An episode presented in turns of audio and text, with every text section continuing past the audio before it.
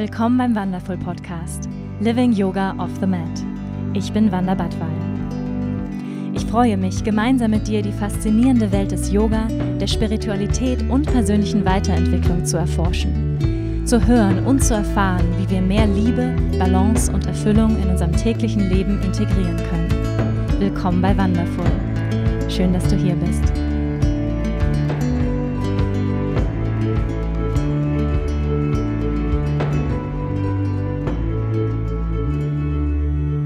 Hey, you guys, and welcome to the wonderful podcast, Living Yoga Off the Mat. I'm so glad that you're here. So, today is my last day in Bali, and this is why I took the opportunity and recorded another English speaking podcast. And I'm super excited today speaking with Sophie Parienti and Jean Christophe Gebler, also known as Jesse. They are relationship and communication coaches and the founder and editors of Yogi Times, an online lifestyle guide for the modern day yogi. They are also pioneers in the movement of setting people's souls on fire, shaking them up in a very loving way in order to reach their highest potential. They are both married as a couple, have a son, and live in Bali, Indonesia. This is also where I met Sophie, and Sophie has been, until today, a very important inspiration in my life. She is, or she was, my coach during the years I lived in Bali. So, for three years, I was seeing her frequently. She was, in many situations, my rescue anchor when I created some drama in my life, or, yeah, the Bali, the Bali energy shook me up. And I have learned so much from her about relationships, communication, the importance of values and having them really down, really clear, knowing our values. And yeah, I have studied with her um, the art and practice of nonviolent communication. So I've learned really to express my needs and speak my truth in a loving and non accusing, non judgmental way. Because what I've noticed is that when we say, I want to speak my truth, is that it's not meant that we, you know, just blast onto the other our accusations. It's really how do we speak our truth from a loving and compassionate in a loving and compassionate way, really from our hearts. And this is what this podcast is about. So we will speak about nonviolent communication, also known as heart to heart communication, how we can speak our truth in a loving way and express our needs. And that's, I think, one of the greatest tools we can learn in this life, really, because life is relationships. And I'm so excited to introduce to you and share with you this conversation we had yesterday. It really, really, this knowledge changed my relationships and my life greatly. So here is Sophie Parienti and Jean Christophe Gebler. Enjoy. All right, you guys, welcome to this week's podcast. I'm so happy that you're here. Welcome. So let's arrive together in the here and now. So, wherever you are, please take a moment and if you can, go ahead and close your eyes.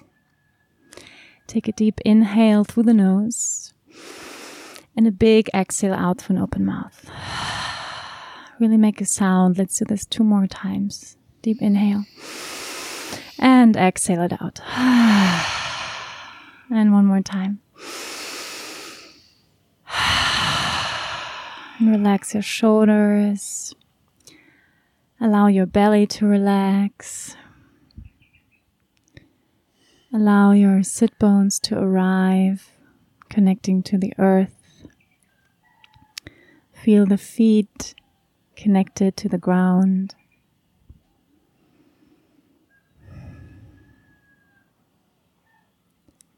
For a moment, listen to all the noises that you can hear from nature. Right now, we are here in Bali listening to the roosters and the birds. So, whatever you can hear where you are, listening for a moment to all the sounds that you can perceive.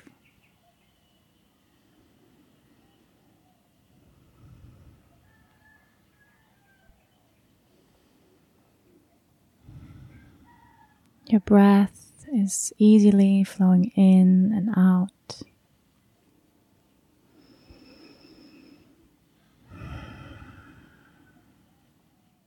With every exhale, let go of all tension, all expectations.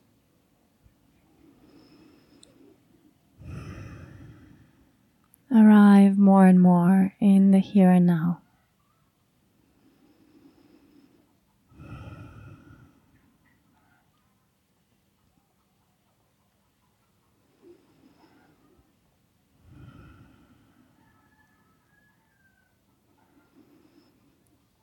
And then take another deep inhale and exhale. And then blink your eyes open and come back into the room.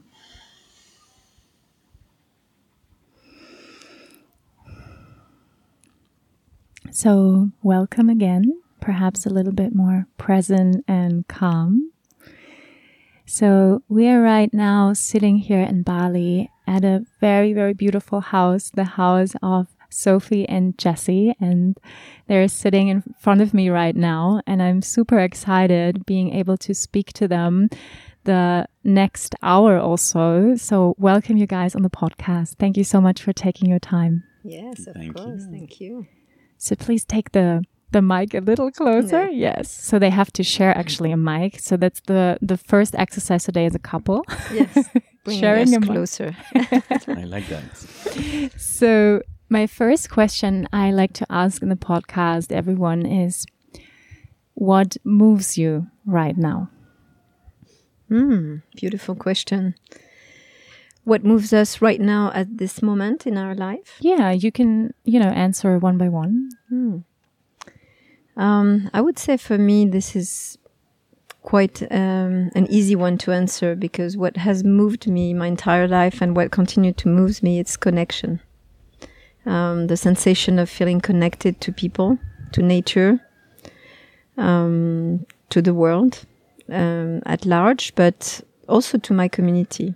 So it was what moved me uh, earlier in in as far as I can remember in school. I was excited to go to school to meet my community, my friends, and uh, I look back at my life, and it's been kind of a, a thread of uh, what really moves me in life, um, connecting to people. And for me, it's uh, this precise moment, uh, this po this um, podcast uh, here, slowing down and uh, being here with you just this present 2nd mm-hmm. now and now and now and now again and now and not thinking or analyzing or yeah just being here. Mm. yeah. Thank you for being here. Yeah we know it. Feels really good. So you are both relationship coaches coaching and teaching people about how to communicate in a more peaceful and healthy way so, as you said, Sophie, we are constantly connecting. We are always relating from the very moment when we come onto this planet Earth, we're in relationship. But it seems to be quite a challenge for each one of us. So, mm-hmm. maybe you can talk a little bit about why are relationships so challenging? Hmm. we love that. We can talk for hours on this, this topic. How many hours do you have? Yeah. Um, I think that relationships, um, relationships, I look at it as the playground of the soul. Mm. Um, so we're from an early age, we we well, we're in relationship from the moment we're born, right? Um, early on, it's a really physical and vibrational relationship to our parent in the early years, and then it becomes more of an intellectual connection and then a heart to heart connection. But what I've what I'm really um, passionate about is is to bring back people, bring people back to their heart to heart connection, to that vibrational connection of the early stages of our life, because we have gone to too much in our head. So um, what I'm seeing a lot, a lot of people having the sort of connection that they're having is more of a head to head connection, an intellectual connection, or an I would say, egoistic connection, right? To to put a word on it, but when we start to interact with people and guide them into a much more fulfilling relationship, it's it's really through making them reconnect to their heart.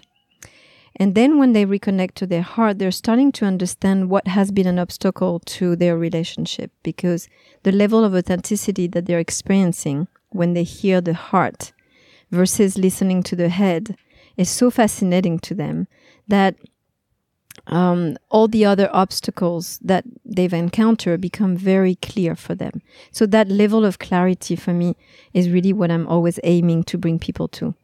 Um, we have our own answers, and often we look to, to toward gui- guides or teachers, and which is great because it, it ignites a, a sense of deeper desire to look inside, and we need that guidance. But mainly, we actually need to look within and when we look within, we find we find very clearly what those those obstacles are. And of course, we give a little tips around those as well. But those answers are really inside. So I can give you a few of them. The main obstacles that we've identified, right, Jesse, into being uh, obstacles is that um, I, will start with the first one. Mm-hmm. People are losing their sense of gratitude. Mm-hmm. And that to me is the biggest uh, obstacles of a really beautiful connected relationship. If you maintain yourself in a sense of gratitude, meaning um, you drop all sorts of entitlement in any relationship, being with your father, your mother, your siblings, your friends, your coworker, your business partners.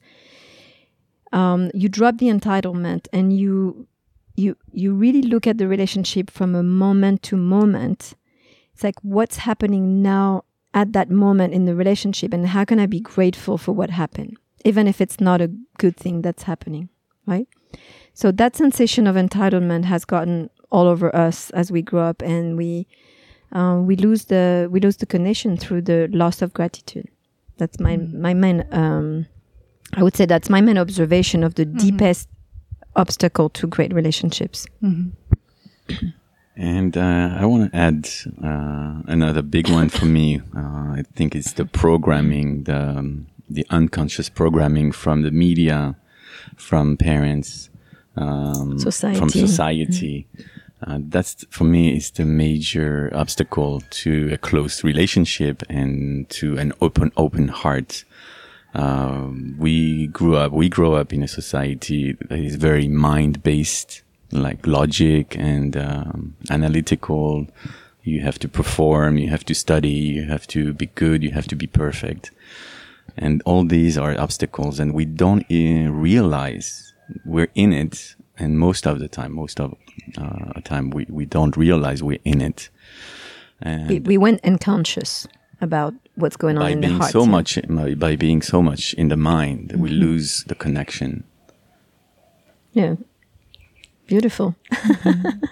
So you mentioned heart to heart connection and that people, yeah, started to unlearn how to actually be in their heart and to to feel. So what do you tell people, also the people who are listening, what is for you the quickest way to drop into the heart?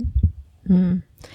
I think the the initial um, the the initial thing to do is to slow down we're all so busy, so full on all the time. And there's a purpose to that. Um, being so busy doesn't allow us to feel, doesn't now allow us to be in the heart, right? So I always say when I when I'm interacting with people, just let's slow down. Let's let's take your life just like a movie that you're not not rewinding because we don't want to go in the past so much, but just like you're you're you're slowing down the scene of your life and you're just taking a breath through it and you're observing what's going on at that moment. And then as you're slowing down, this really enables you to start to feel more. We have an amazing guiding system called our emotions, our moods, and we don't use it. Okay, so we, we use the head, we analyze, we try to comprehend, we try to make sense of, we try to make meaning of, and that kind of gets us quite lost at times or mm-hmm. confused. um, or even depressed because we, we can't figure out the answers of what our questioning is about, right? So when we start to slow down, we start to feel. Mm-hmm. And when we start to feel, we start to be guided to what is actually going on internally. And then we get our answers without really having to work so hard for it. So that's the first advice that I tell people. I say, take a breath and then slow down. Mm. right? Yes. And then as soon as they slow down, the answer come from for them. And then I just act we, we we both act as a guide to this answers coming to them. We just redirect a little bit, you know, to the right, to the left, and just slowly carry them toward their, their sense of clarity. But the answers are always there. We're just so so busy mm-hmm. and so much in the head, as Jesse was saying. Yeah. yeah, and I want to add uh, another tool would be to um, to go in your friends or per, per people uh, people's shoes mm-hmm. and forget about uh, you, you, being the center. so that brings by putting yourself in your friend's shoe uh, brings empathy. Or your partner's shoes. Or your partner's shoe. yes, the compassion, the, the empathy is is the, but it, it can't really come before you you've felt what's going on for you. It's very hard to be compassionate to mm. other people, truly compassionate to other people, or uh, I would say to other people, if not, not if you're not such in an emotional relationship with them, that's fine. But to let's say in, in in relationship, close relationship, um, we're too involved emotionally to be in real state of compassion. We always we, we kind of have our own interest in what's going on in a relationship, so it's a little bit about us, um, and we're not curious enough. That's the thing. It's ask questions, curious mm. questions. What's going on for you? What's happening for you? We're interested into what's happening for ourselves most of the time. Oh, I'm mm-hmm. feeling that way. I'm angry. I'm upset. But we rarely ask, oh, how about you? How do you feel? What's mm. going on? And it's great that we, we want to know what's going on with ourselves. It's great, but we need to do it in a in a very clear way very mm-hmm. constructive way. Not just feeling the frustration and the annoyance and, and the disappointment and the anger, but also feeling what's underneath that. Mm-hmm. So this is what I'm talking about earlier. The guiding system is we have we have an internal guiding system. It's our mood. The way we feel teaches us what's going on underneath. So Jessie and I are passionate about teaching people to to really know what's behind the mood and what's behind the feeling, what is the need that is there, and usually what is the belief that holds that need. What's the program? Yes. Mm-hmm. what's going on behind all the all the, the, the talk and the, the emotions? What's happening for me? What's happening for the other person? We analyze. We don't over analyze but we're curious of um, what's happening. How did i get to es- how did it get to escalate? Mm-hmm. yes. Yes. So, what I observe in our society is that feelings, emotion, there's a lot of judgment about feelings and emotions, and that we don't allow ourselves to feel the full scope of feelings, especially the so called negative ones. And one saying I really love right now is feeling is healing. So really feeling in order to heal. But as you said, not only the surface feelings of frustration or anger, but where does it actually come from? Where was the first moment in my life I experienced that? Mm-hmm. So, so you would say these guiding feelings are usually mm-hmm. Pointing us back to a wound of our childhood, right? Absolutely, absolutely. And this is this is the core of our teaching, really, and the core of our guidance to people is that um, we we we build we construct ourselves within the first er, first few years. I would say you know zero to three years old is very very vibrational uh, construct construction of our being because we're not necessarily have the language developed yet to analyze and intellectually intellectualize all of that. So everything that's going on around you um, as a child you're really having an, a vibrational imprint. And when I say vibrational, it means emotional imprint into your, your body on a cellular level. And then it goes unconscious. So as you you know, and then three to six years old, there's other parts of the the being that uh, constructs itself, and then zero to twelve, you're pretty much built for your life. And depending on what has happened in your childhood, it will it will have a big um, impact of your entire life. And I always like to joke that you you know you spend zero to 12 years um, kind of getting messed up and then you spend your entire life uh, trying to undo that i know why yeah. is that well i think there's a there's a spiritual purpose to that. Mm. Is that we we need to come here and experience duality mm. and we need to experience emotions and I, you know, if we look at our being um, as human, well, yes, we're made of bones and and you know nutrients, and we're we're human beings, but we're also energy. So I mean, it's it's it's a word that everybody understands these days. You know, we're made of energy, and a part of us is energetic, and a part of us is is more matter, and it's really the duality between the two. And for us to experience the the, the lightness and the the amazing, beautiful, powerful um, energy that we are, we also have to experience the opposite, mm-hmm. the heaviness of our being at times, right? Mm-hmm. So just as there is the white and black and the yin and the yang, and I think that's that's really what we are here for, feeling that those emotions of disappointment and and and sadness and and abandonment and resentment and and all those emotions enable us to recognize that that's not what we are, but we are um, the opposite of that. We're mm-hmm. pure energy and pure love. But how would we know we are that if we're not experiencing its opposite, its mm-hmm. contradiction? Mm-hmm. So that's that's my spiritual take on it. and a lot of time people will tell me, well, why why do we have to like go through that and, mm-hmm. and why can we understand this earlier? So um, and I think this is this is a real personal journey for everybody. There is people that I've met in my life um, that very early in, in, their life understood that, and they right away became quite empowered at a young age.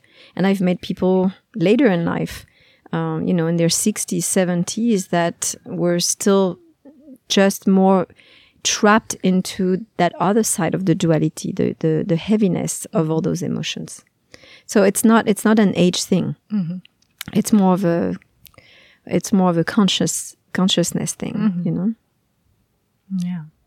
And the new generation um, coming up, you know, these days is just so fascinating for me because they're talking a language that we took years to integrate. Mm-hmm. Um, already, the generation of our parents um, in the 60s, 70s, they, they, they, became so much more free to speak um, this language. Um, and then we, we grew up with a language that was already more loud, you know, talking about psychology and, and we were not using energy, that word when we mm-hmm. were young. But then the, the, the, the, children that are coming right now, the word energy doesn't scare them. It's integrated. They, they speak it mm-hmm. as a normal currency. Yes, it's true. So we're, we're seeing that to add to the sense of purpose of what I was talking is that this evolution is just not an interpersonal or I would say a personal uh, evolution. We're all participating to the interpersonal evolution of this entire planet. Mm-hmm. So as a you know, as a collective consciousness, we're all doing our part in evolving. Mm-hmm. And I think that's what we're coming here to do. Yes. That's that's the playground. Mm-hmm. yeah, yeah, I don't think uh, we know how powerful powerful we are. Most of us. Uh, it could take it could take some time, but or it could be instant. But uh, most of the time, we don't realize we're super powerful. We're mm-hmm. superhumans, and we we can see it when we become present. We practice presence. That's my take. Yes. Yes, exactly, exactly. It's it's we're more afraid of our light than we're of our darkness. We're so familiar with our darkness, and mm-hmm. we we kind of rejoice in it a little bit. Um, of course, intellectually, we don't want it, but emotionally, vibrationally, we're quite addicted to it. Mm-hmm. Um, who could we be if we were letting go of all the, all the complaint and all the sadness and all the disappointment and all the resentment? Mm-hmm. Um, that's always the question we like to ask. Mm-hmm. And we mm-hmm. ask ourselves that question every day because even though we teach that and we are, um, we are kind of, you know, we, we live in the bath of consciousness all day long because we're interacting with people and guiding them. Nevertheless, we're still human beings. So mm-hmm. at times, our own program takes over and we have to constantly stay vigilant and courageous that we are walking toward our own light. Mm-hmm and not letting what uh, life's obstacles or hurdles bring to us as a as an excuse to get back into getting comfortable in the familiar darkness. Mm-hmm. Yeah, and I'm thinking about a moment yesterday where I where I was in my program, my mm-hmm. dark program, and I'm so thankful for Sophie to uh, point it out with, in a loving way. And that's the beauty of a relationship uh, when we both agree to help each other carry each other and lift uh, ourselves up. Uh, it's so important. I'm so glad and so thankful, so grateful uh, to be working together with Sophie because um, when I'm out, when I'm out in my dark side, I, I, I cannot, sometimes I cannot get out. It mm-hmm. takes me a little while. It takes me uh, something to get me out. And we have codes and uh, I know she's mm-hmm. got the best intention. Mm-hmm. Uh, so um, I'm taking in, I'm breathing, and I'm observing while I'm in my program. Mm-hmm. And uh, we let it pass, and then we analyze where it came from, and then. Uh, and then it's all over. And it's all over. it's a great lesson. We passed it, and usually it doesn't last too long because we're we've been we've been practicing. So that's what I want to add is uh, with the practice, the drama is is disappearing mm-hmm. and you you don't dwell in it.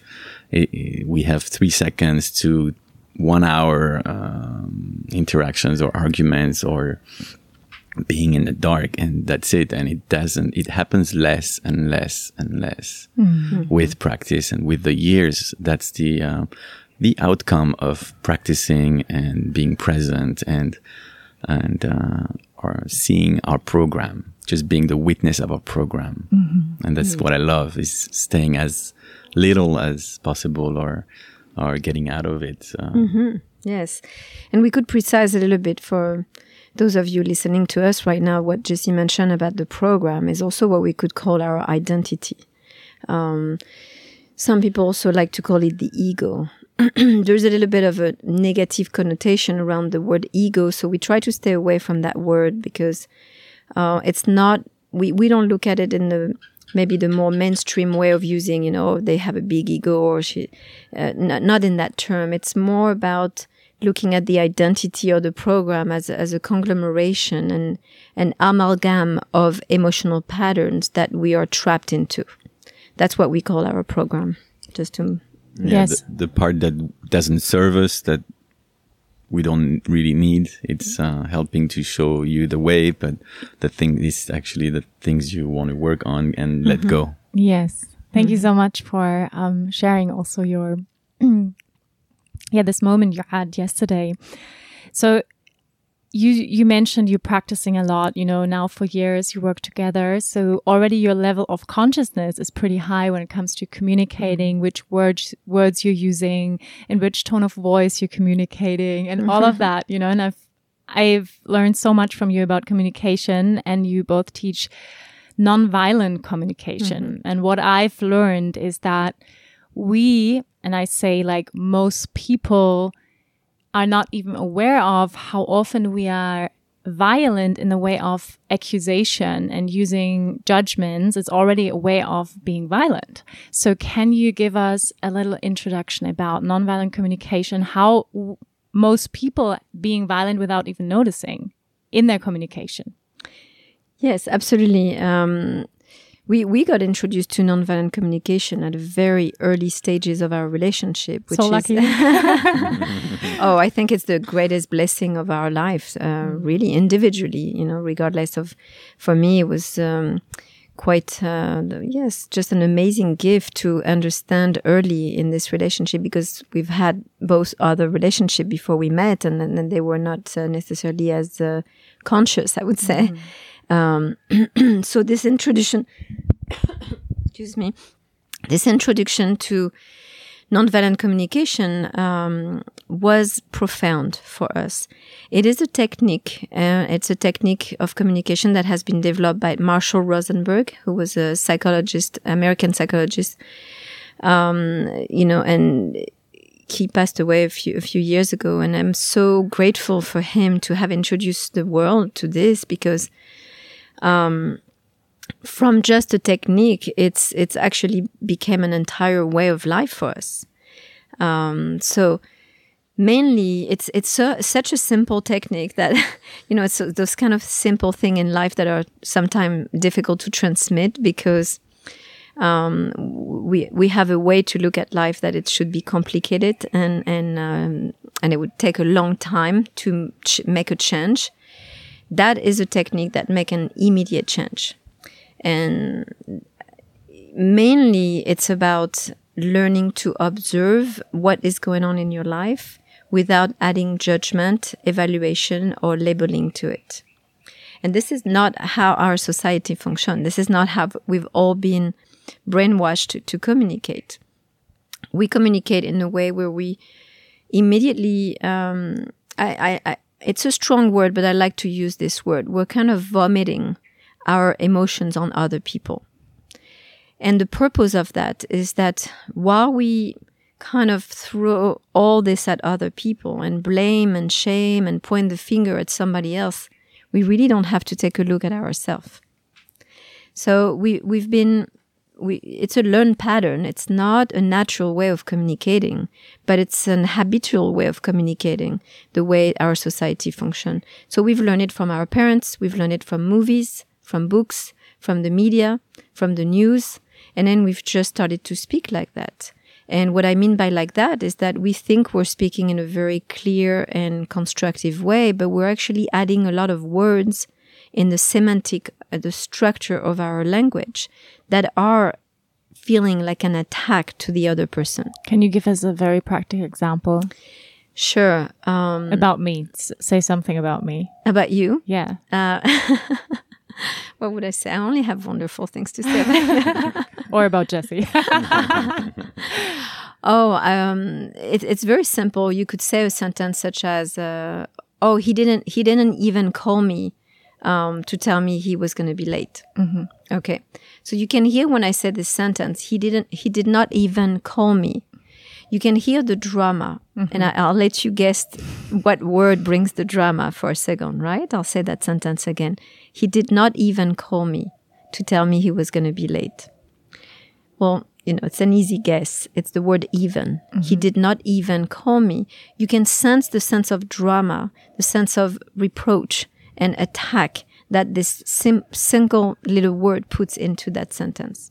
So if you're the receiver of that sentence, you're immediately feeling either guilty or attacked or even a little bit um, resentful that you're being told that. So what are you going to do? You're going to attack back or you're going to justify yourself.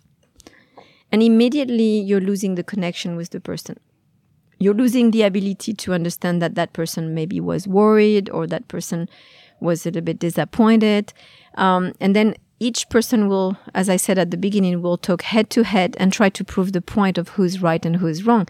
Is the person that did not call right or wrong? Is the person that makes the reproach right or wrong? And then you've lost you've lost the conversation. So, in in the technique of uh, nonviolent communication, you would only say, "You did not call me to let me know you would be late." Okay, or you did not call me to let me know that you were not going to be here at 5 p.m. as we had agreed would be even more clean because mm-hmm. late it has a little bit of a negative mm-hmm. connotation. So it's really about being vigilant of the, the the intention that you put behind your sentences. And of course at first you can't catch all those thoughts and all those words and you know it's would be like me telling you, I'm going to teach you a few words of Chinese today, and then mm. we're all going to communicate in Chinese starting tomorrow. Yes. Can you give us the little structure of the nonviolent communication? Sure. So I'll give you the, the technique because it's yeah. so simple and yes. you can, you know, hopefully after this listening to this podcast, you'll be able to use it immediately. Yeah, all um, of you. yes, it. all of you do it immediately. Um, so the first step is really observing. We do not observe, we perceive. The difference between observing and perceive is that in perceiving, you're putting all your personal interpretation, evaluation, and judgment into what is actually going on. Okay. And even a, la- a label. So the person is mean for not calling back on time, or this person is inconsiderate or rude. You've already put a label on that person. If you're backtracking a little bit and you're only observing, you're removing judgment, evaluation, and labeling. So you're only speaking about the factual situation. What happened is the question that matches the observation. What happened? You did not call me to let me know that you would be coming later than 5 p.m. as we had agreed. Can you hear how factual that is? There's no judgment, there's no evaluation, there's no labeling. Okay? So that's the first step. The second step is regardless of you observing it, there's still a sensation, a feeling that you're experiencing. So the idea is that you identify the feeling and then you're expressing it.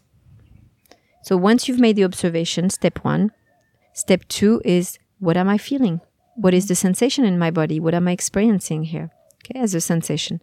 So in this case, it could be um, when I observed that you did not call me to let me know that you would be uh, coming later than the time we agreed, I felt disappointed. Mm-hmm. Um, it's just a, a, sensation, a feeling, and it's only one word. For many people, is this is why I'm asking. Like for many people, it's hard to actually know what they're feeling. So, how many feelings are there actually? I think there are not so many, right? Like actual feelings. Well, there, there is kind of leader feelings, mm -hmm. right? That keeps coming back, and then there's nuances. Mm -hmm. So maybe it's not frustrated, maybe it's annoyed. It's a little bit different. Mm -hmm. Maybe it's not. Um, resentful, but it's more um, disappointed. So there's not in, in, the end we have a whole um, list of feelings that mm. that we usually give to people to get more familiar with, with their own um, feelings, but it's it's usually the same one that are coming back over and over. And the reason is because, which leads me to the third step, it's because we have needs that are um, either met or unmet in any given situation. So if you're looking at that particular situation, um, when I'm observing that you did not call, you know, the, everything we explained, I felt disappointed because I had a need for, let's say, punctuality, mm-hmm. right? Um, so if your need for punctuality is not met in that moment, then there is a sensation that will be the indicator of that need not being met. Mm-hmm. And what we've observed over the years is that it's very, very recurrent of the same needs for people. So if it's a need for punctuality, a need for um, appreciation, a need for validation, a need for being heard, a need for connection, then most likely those needs are going to show up again and again. So you, once you've identified them, that's what's beautiful about this technique is once you've really understood what is it that you truly need and what is it that you're feeling associated with that need as an indicator that the need is met or not met, um, then you can access them super fast. So, of course, at first the technique feels very theatrical and very phony because no one communicates like that. so I, I, always have worried a little bit from people uh, getting coached by us that they say, "But how am I going to go home and talk like this to my partner or to my parents?" And and uh, we say you just go baby steps. And the first baby step is to apply the technique to you. Mm-hmm. So you do the same process, but instead of practicing in front of your friend or your parent or sibling, you do the technique, you apply it to yourself. So you go, you go, okay, so when this person does not come on time or, or does not call, how do I feel? You don't need the person in front of you. Um, how do I feel? And then you go into the need oh, it's because my need for recognition, recognition is not met. You don't have to have the person in front of you. So you practice first. Um, it's, it's actually essential, essential that you're practicing first. Um, mainly this, this, this technique of communication is so that you start to learn to have a beautiful communication with yourself and you respect yourself and you put boundaries to the kind of thoughts that you allow your mind to generate. Um, if you let every single thought that you're having take over, take over your your your energy and and your space in in the mind, um, there's a lot of those thoughts that are not serving you. So this technique is really forcing you to stay clean with your own communication to yourself. Yeah, and you'll have an aha moment. Oh, this is why I'm being triggered. Oof, already um, you step down and you feel already better because you understand why you got triggered. You don't put it on the other person facing you. And I think only then you can start to do the technique on another person. It's very difficult to start to question and be curious um, to what's going on for somebody else if you haven't yet yourself understood why you're feeling frustrated or annoyed or even angry in the communication at that at that stage. Um, so trying to be compassionate towards somebody else when you're not yet compassionate toward yourself is not going to be very constructive.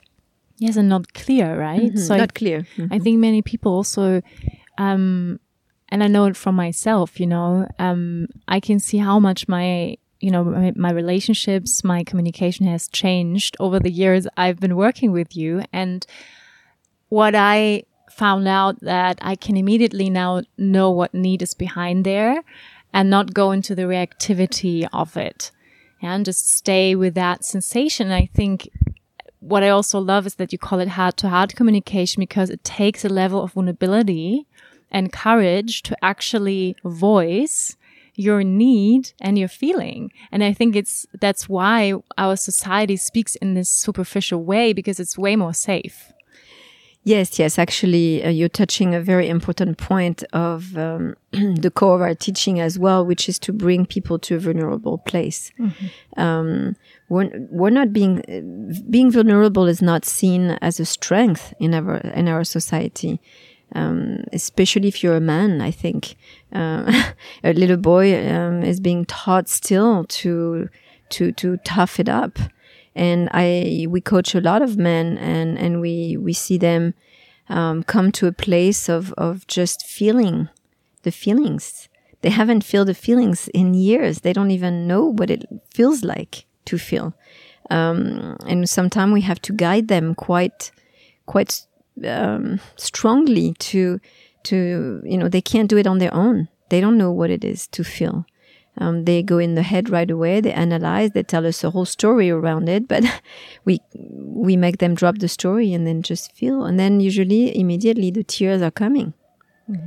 And it's a beautiful it's a beautiful way to um, empower people, not just the men, but the, the women have sometimes a, a greater ability to feel. Mm-hmm. Um, and at times there is women that are not feeling so good about what they always tell me, you know, I'm too emotional. I'm, and I said, there's not such a, such a thing as being too emotional. Uh, maybe there's such a thing as, as acting and reacting, um, too strongly to your emotions, but not being too emotional. We are, we are beings of emotion. That's what we are mainly. So we cannot be too much of that. That's what we're made of. so true. Yes. I love that. So vulnerability is the greatest strength of of um, of who we are these days in in in this world. We have to be vulnerable in order to listen to our guidance. Yeah, and it comes with speaking your truth. So when you start speaking your tr truth and be courageous, applying the technique, uh, it, it trans, uh, translates and it opens the heart, your heart and the heart of the other person. That's when the, the heart to heart communication happens. When you get the courage to um, get the words out that were uh, hidden in within you and that were not coming out and sometimes for years and years you know we coach a lot of couples and it's always fascinating to see people that have been together for 20 years 30 years and there's so much they don't know about each other there's so much so much they're not sharing with each other on a deeper intimate level mm-hmm. and um, this is this is the beauty of this technique is that what it offers and I, and I think this is a very important point to remember what that technique offers is an an extreme an extreme uh, environment of emotional safety what people are able to say to each other in the safety of the technique. That means they only stay in the observation, they only talk about their feeling, and they're only talking about the need brings them to such a place of authenticity that they surprise themselves of what they're capable mm-hmm. of telling their partner mm-hmm. that they thought they could never say it. Yes. And one reason is that a feeling is a truth for someone. You cannot question the way the person is mm. feeling. No one will tell you, uh, that's not true. You don't feel that way when you tell them how you feel. So then you can feel safe to, to express it. This is the way I'm feeling it's not questionable. Yes, this is the most amazing thing that happened when um, when you're using the technique is is that um, you you can't you can't you can't actually tell somebody you know oh that that wasn't true or it didn't exactly happen like that. Well, it's not that I came late. I came just ten minutes, and that's not late. You can debate where within the sharing of your feeling, there's no there's no debating. If you say I'm feeling sad, no one can tell you you know you're not because yes, you are. Mm-hmm. So it removes all possibility for the outsider of your own intri- intrinsic, intrinsic, I can never say that word, intrinsic um, feeling is that no one can, can question it. Mm-hmm. And that to me is super powerful. Because then you can speak your truth. You can say anything to anyone and you own it. Mm-hmm and it's safe. And it's safe. Yes. So, safe. so let's go back to that example of, you know, one person coming late, the other one feels disappointed. So again, for the people listening, to make this really clear, so you observe a situation, you stay factual about it, say what happens without any judgments, say your feeling and the need behind it. So disappointment, the need for punctuality, for example, right? And then and then what? What is the other person? What's the role of the other one? That's the tricky part because a lot of people will tell me, well, what happened if I'm using the technique mm-hmm. and then my, my partner right. hasn't been trained in this? And, and I say it doesn't matter because what the technique brings you or this way of communicating brings you, it brings you the ability to transform what comes back at you in a way that you want to hear what you want to hear, which is you want to only hear what's factual about what comes back from the person. So, of course, when you're communicating that way, the person that you're talking to can utilize anything that you're going to say and turn it to their advantage or even question the way you're communicating suddenly and say, well, why are you talking weird? Um, you know, I hear that a lot where when people start talking in that way and their partner is not trained in that, they don't understand how they're talking. But if you're using the technique and staying in the moment, everything that comes at you is being observed for what it is. So whatever your partner is answering, whatever the, the person in front of you is answering, you're observing that and you're saying, oh, well, what I'm hearing you say that, this is how I feel. And now my need for being heard is not met because I just mentioned to you that I felt disappointed and you're talking about something else. Mm-hmm. So I want to re, I want to reframe our conversation and I want to let you know again that I felt disappointed because I had a need for punctuality, but this is not about you. This is about me. And you didn't do anything wrong. It's just that I got disappointed. Mm-hmm. And then, of course, this is just the first layer of what's happening. But it open up, it opens up so much layers of what we can talk about. So, for example, in this case, we could say, and I'm not sure why I feel disappointed when my need for punctuality is not met. Mm-hmm. Maybe it's because I have a need for um, excellence and I always want to be on time. And again, this has nothing to do with you. But I did get disappointed when you came late. And then you can add the curiosity and then, oh, what's happening to you when I said this? How did mm-hmm. you feel? Because then they may be triggered and then mm-hmm. they may stay in the head and then attack back because they're still in the head. Right. Oh, what's happening to you that you replied that way or you used this word? What's this word about that you used? Then it's not about you, only you. Then you become curious. Then that's when back the forth. back and forth dance goes, but a healthy one where you bring the curiosity. It's not all about you. Mm-hmm. And in this case, it would look like um, when I'm observing that you say that I was being um, aggressive, um, I felt misunderstood because all I was expressing is that I felt disappointed and that I had a need for punctuality.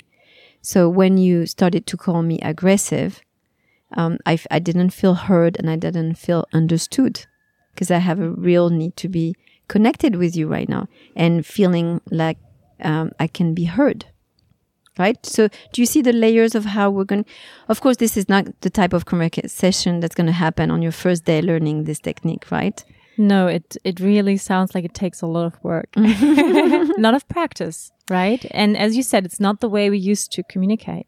Yeah, Not- we take it. We tell, always tell uh, people to take it slow. Mm-hmm. Don't rush into it. Feel. Uh, yeah, do it slow. Yes, and and like anything you do in life, you don't become good at this in uh, overnight. You know, it's like uh, yoga. We gotta you gotta do the poses. You have you know you can't just uh, start to see your body opening and and your hips opening uh, without actually practicing. So some people are flexible, you know, uh, right away, or some people have the strength in the poses, and and it's the same way. Some people have this just amazing natural way of um, communicating in a loving and caring way, where they never feel to take things personally, or they're never attacking people back. But that's very unusual, right? Yes, yes. so, so the example you just gave, you know, mostly the conversation doesn't look like that. So people are emotional, right? And reactive. So what do you tell people in the urgent moment of reactivity and emotionality? I will say less is more. Always. Also always. not talk in that moment, right? Yes, less is more. Um, I would say this is a trait of women. Of course, some men do it, but it's a really. Uh, I want to talk to the women out there because I'm one of them. I'm one of yours. okay. Um, we want to get to the nuts and bolts of something. We we're gonna go for the kill. We're gonna go for the conversation until you know three in the morning until we've gotten somewhere and we really feel heard and we really feel understood and and we want to know that our partner has you know understood how we feel and and that will get us into an emotional mess at times. Sometimes it's not the time to dig. It's not the time to go deeper in the conversation. And at the cost of creating an argument or an emotional reaction, uh, or to create a big mess in the connection that we have with the person, to really put in jeopardy the quality of exchange with somebody, I think sometimes it's not the time to go there. We need to learn to slow down again and to simply recognize that if we're not feeling heard and we're not feeling understood, there's no point in carrying on the conversation. And there's no point in screaming and speaking louder in order to be heard because most likely the person has heard you. They're just not able to hear you in the way that you want to feel heard at that moment, right?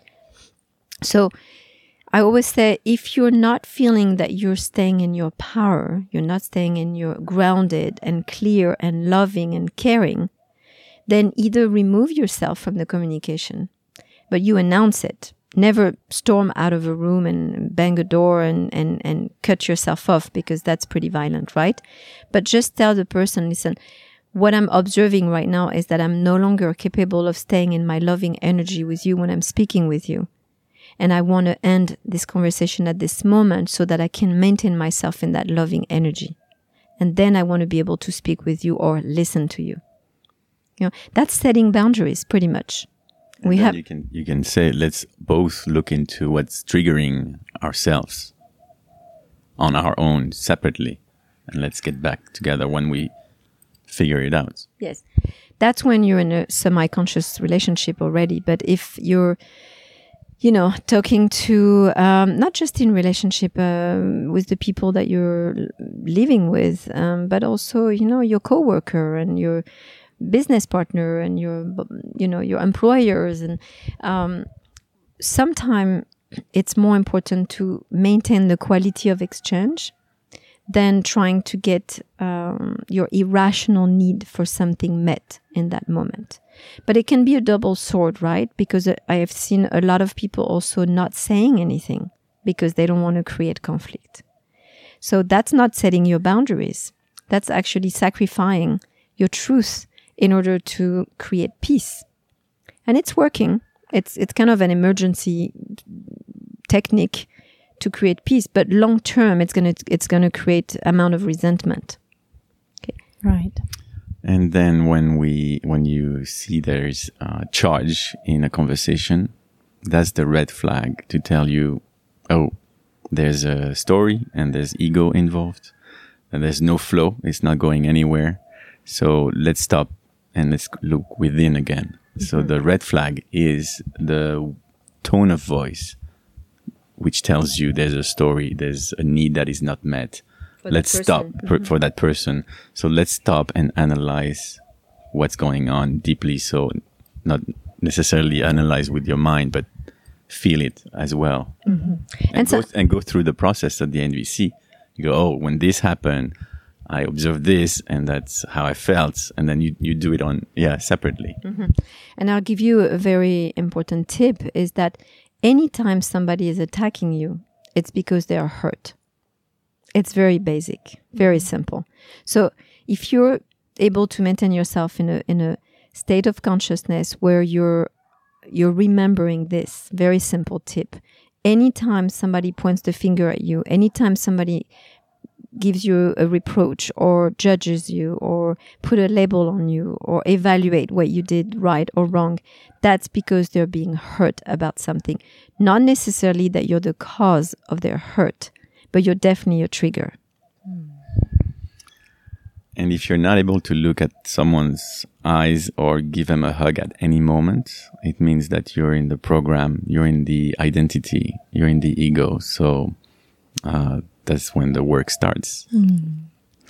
Thank you so much, you guys. I I feel we could talk on for hours. I think we have to do a second a second podcast of this.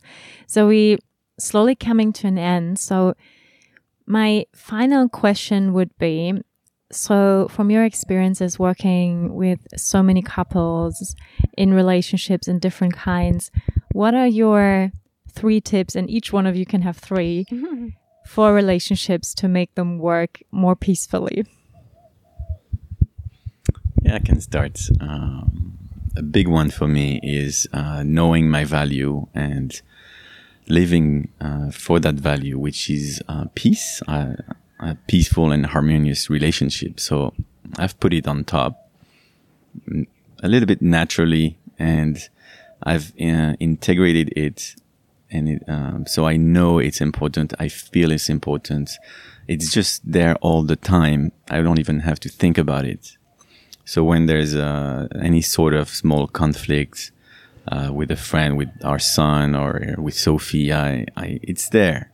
So I know it's a feeling. It's it's already integrated. So um, I don't I don't I, I don't go anywhere, but look for that harmony find every way possible to stay harmonious in the in the moment.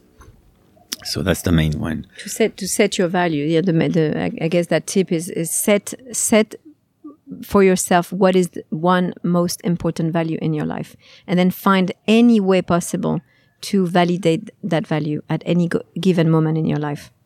Mm -hmm. um, the second is uh, when I feel resistance like I said earlier, looking at my partner, my son, when I feel that resistance, I know it's the uh, ego. The resistance is the identity. And when I, I feel I cannot do it, I cannot approach, hug, or look, I, I know I'm in the program. Therefore, the red flag is there. And then I want to, I want to go towards, I want to go towards love and I choose love. Therefore, I go towards the person in front of me. So that's uh, another tip that I love and I practice, and it's really working well. Hmm. Sophie, you have another one? Um, well, I have definitely the same um, the same tip as Jesse in terms of um, being clear with your values in life. So peace and harmony. Early on in the relationship, we discussed our value, and for me, um, it was it was as clear as Jesse's. like I'm not going and entering in a, in a relationship if we don't share that value for peace. It's more important, right? Um, slowing down is my my my big thing. Um, Sometimes we have an agenda. We run a you know a big company. We are on all the time, and um, because we have that value for peace, when something happens, we are priority. That means everything drops. And uh, of course, if there is big responsibilities, we will, you know, follow through in that moment. Um, but very, very shortly after that, um, the tip is address what is going on within an hour, if you can, within few minutes, and actually never, never overnight. Never something has to go past 24 hours. Um, so that the next morning you can wake up feeling like this is a new relationship every single day. Um, after 19 years in relationship, um, my greatest accomplishment, I think, uh, in terms of relationship for my personal life, is that I wake up next to Jesse in the morning and there was no um, sensation of resentment or sadness or unspoken words or um, really, really, it's clear, it's clean. So, it's, yes, after 19 years, it feels like I just meet him every morning. Mm. It's beautiful, you know.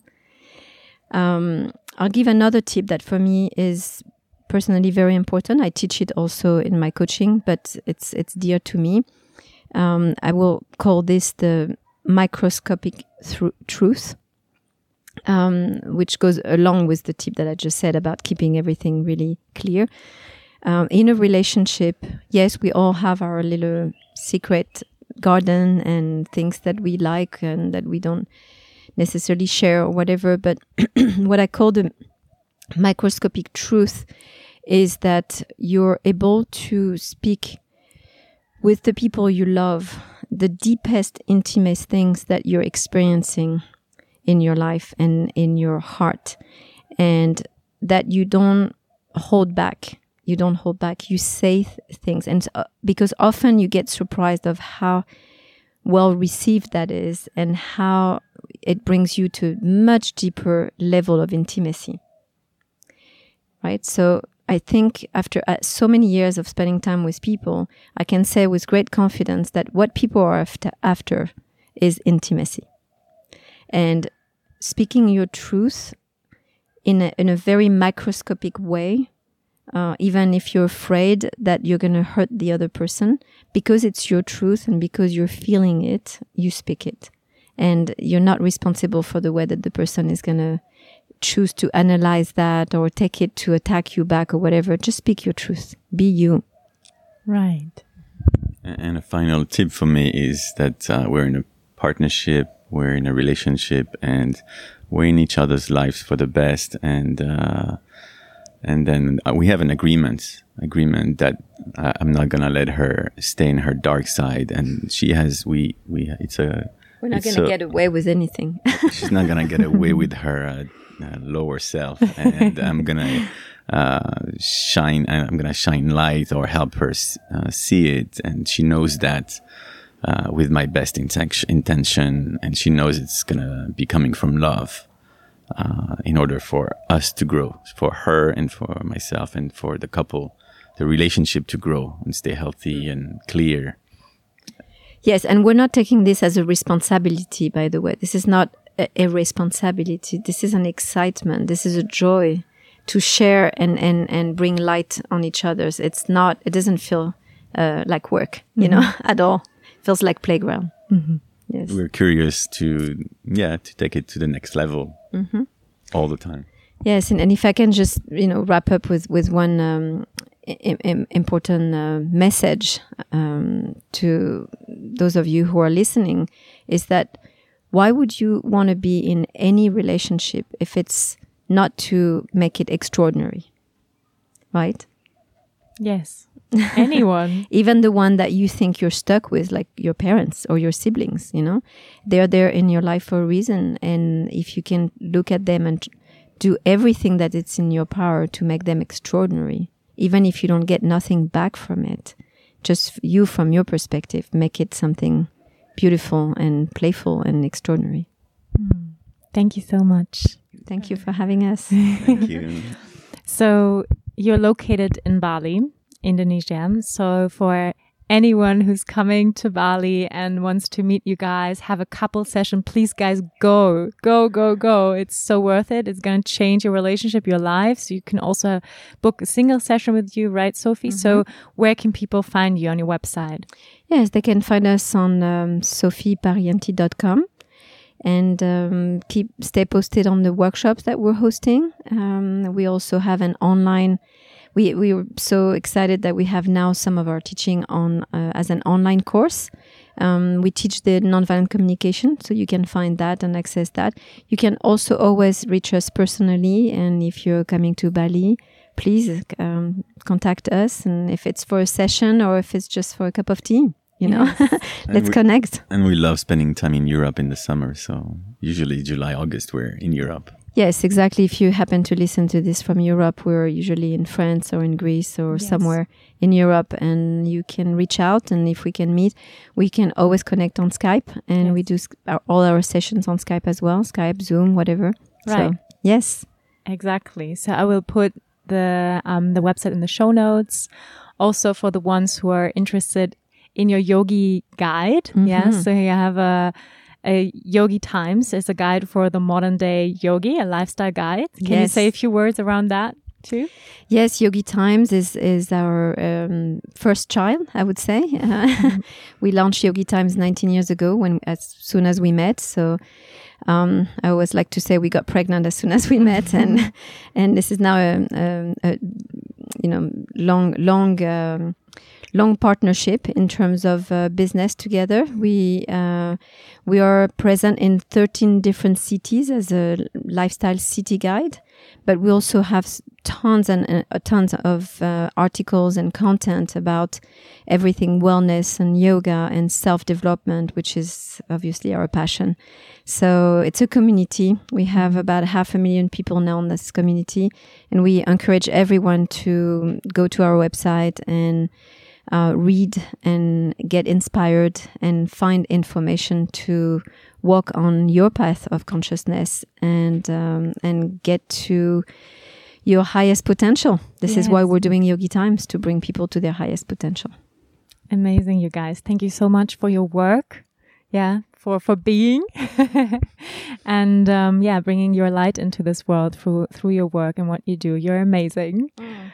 So Thank you. Um, I will put all the the notes in the in the show notes where you can get in touch with Sophie and Jesse. And as Sophie said, you can also take part in one of the workshops, book an online session, or they're coming to Europe. So stay in touch, uh, get on the newsletter, and um, thank you so much for listening. I really hope you gain a lot of inspiration today for your relationships. And perhaps you also would like to buy a book about nonviolent communication. And also on Sophie's website, I saw there very amazing book recommendations you can read into four de four desires no not four desires but the four agreements four agreements there's right. many books there that are very geared toward relationship and um, stay tuned because um, there's a book in the making from our end. So yes, please let people know about it. And I just want to say one word about you, Wanda. Um, I've seen you um, grow so tremendously in the last few years, and um, I'm really impressed by what you're doing. And really amazed by those podcasts that you're putting out there. Um, this is such an, a beautiful way to serve the, your community. Mm -hmm. So um, yes, well done. Thank you so much that means so much to me. Yes, I'm here to serve and you know, I want to invite people to to share what helped me on my path, you know, and the people that touched my life and helped me to grow into what, who I am today. So, yeah, this is why I'm doing this. So, you guys, I really hope you you enjoyed this hour with us. Thank you so much, you two, for mm-hmm. coming on the thank podcast. You, thank you. Thank you. Lots of love, you guys, and see you next week. Namaste. Vielen Dank fürs Einschalten und Zuhören. Wenn dir diese Folge gefallen hat, freue ich mich, wenn du auch nächste Woche wieder mit dabei bist. Finde alle Infos zum Podcast unter www.wanderbatwal.com, Spotify, Apple Podcast oder deiner Lieblings-Podcast-Plattform. Ich freue mich, wenn du mir folgst, den Podcast mit deinen Freunden teilst und eine positive Bewertung dalässt. Denn nur mit deiner Unterstützung kann der Podcast wachsen und so viele Menschen wie möglich inspirieren. Danke, dass du dabei warst. Ich wünsche dir eine wundervolle Zeit und wir hören uns nächste Woche. Namaste.